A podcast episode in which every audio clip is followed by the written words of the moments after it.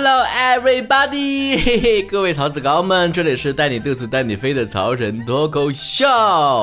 曹哥有一个秘密想告诉你们，告不告诉你们？算了算了，不说了，等等消息啊，等消息啊，跟私人感情没有关系，先排除一个错误选项。每一次我搁朋友圈里面晒说我要。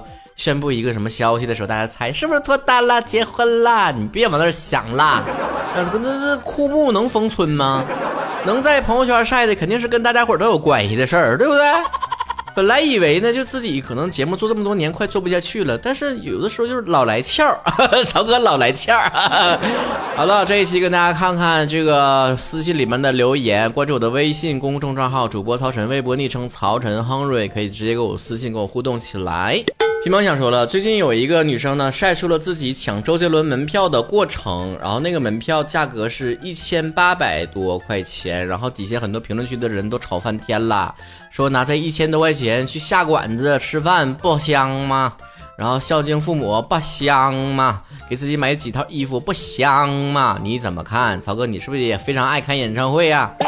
嗯，我承认我很爱看演唱会，但是我没有看过那么好的价位的演唱会，我从来没有进过那场。朋友们，谁懂啊？家人们，我都是搁边上看，远远的。但是我跟你们这么讲嘛，你别人事你少操心，尤其是你不认识的人，你干哈就去 judge 别人呢？对不对？你知道人家什么经济状况吗？啊，你一千八百八，在你的概念里面就是说就是下馆子钱，人家缺下馆钱不？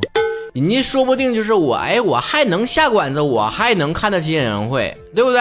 你的思维还停留在就是我这一千多块钱只够吃饭的这个阶段，你跟人家你没法比，对吧？以前看到这种留言呢，你都觉得气不打一处来，怎么这么多人愿意嚼嚼舌根说闲话呢？我现在在看到这种评论呢，我都觉得他可怜呐，我替他愁得慌啊，就在他的概念里面，一千多块钱下馆子这事儿啊，就让。你加油吧，你加油啊！早晚有一天你能看得起演唱会的。咱不是看不起没钱的人啊，咱是看不起没钱还跟别人逼逼赖赖人，你知道吧？今天和你们说了，有一段话非常窒息，就是我妈坐在我的床边对我说：“你怎么办呢？为了你的事儿，我整夜整夜的睡不着觉啊！”那一刻感受到了我离妥协不远了。中国式的催婚要命的催呀！至于和谁结婚不重要，婚后幸不幸福不重要，最重要的是先把婚结了。这种事儿啊，还是得跟家里面人好好讨论一下，好好沟通一下。咱妈如果睡不着觉的话，就让她去上夜班啊，是吧？有的妈妈就说的，哎呀，我可想抱上孩子了，让咱妈去当月嫂啊。屁股决定脑袋，反正我每次听到这种话的时候，我完全同情不起来那个为孩子操心的妈妈。你睡不着觉，那你就是你该啊，你该。我只同情那个被父母非常压得喘不过气来的那个孩子。我这话说的有点糙，没有礼貌，但是意思呢就是，阿姨实在因为孩子不结婚愁的睡不着觉，嗯，喝个牛奶泡个脚吧，也没什么更好的办法了。我认真一说了啊，这个调查显示了女性结婚的意愿比男性更低。曹哥作为单身狗，你是不是这么觉得？我不评价了啊，我不知道他调查的这个样本和什么样，但我知道他肯定没有采访到我啊。他如果调查到我的话，那就会得出完全不同的结论。我身边的样本呢也不太准确啊，因为我身边同龄人不管男生女生已经都结婚了，就剩我还单着了。但是你如果问我结婚意向，我不知道，但是起码从我身边这个样本来看，男生的这个离婚的意愿倒是挺高的。看来这个我说了。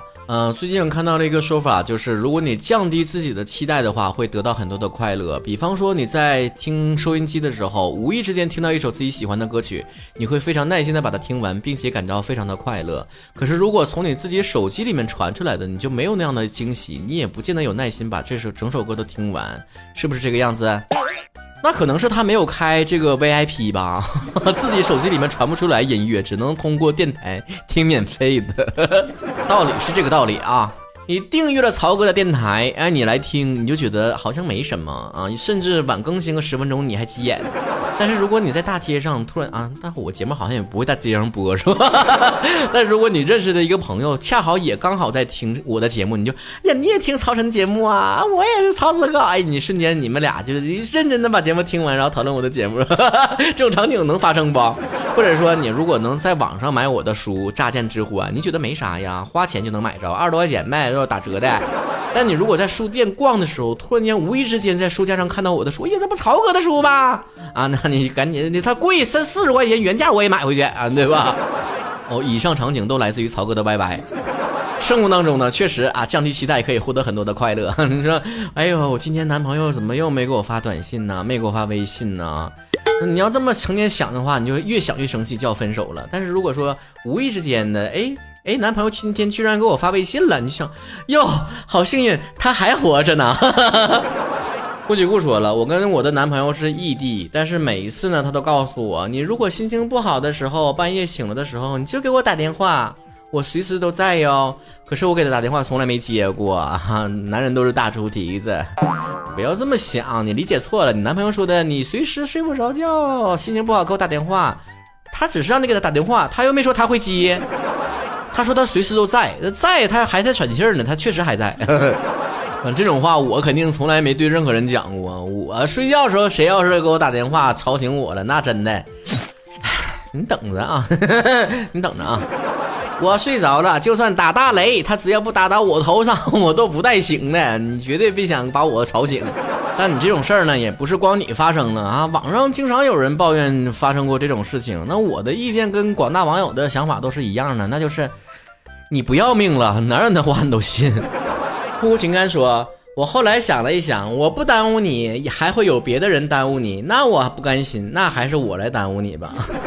都这么想的话，那不就挺好的吗？要不然也不会有很多人在说，哎呀，我跟你这么多年，我浪费了我的青春。哎，你不浪费在他身上，你也浪费在别人身上。谈恋爱这件事嘛，你这你过程当中就享受就完事儿了，结束就拉倒了，没什么浪不浪费的。你那时间多宝贵。谈恋爱嘛，跟活着一样呢，咱只能这么想了，是吧？图一过程不图结果，结果都是大家都是嘎，都已死啊，都扬成灰了。你图那结果干啥呢？不见得就是相爱的两个人就一定会修成正果。当一段感情戛然而止的时候，不要总想着我这几年的时间都浪费了，都白瞎了，没用，不用这么想。你就说你这个谈的时候你快不快乐吧？你要谈的时候也不快乐，完你还谈的话，那你也多少有点问题。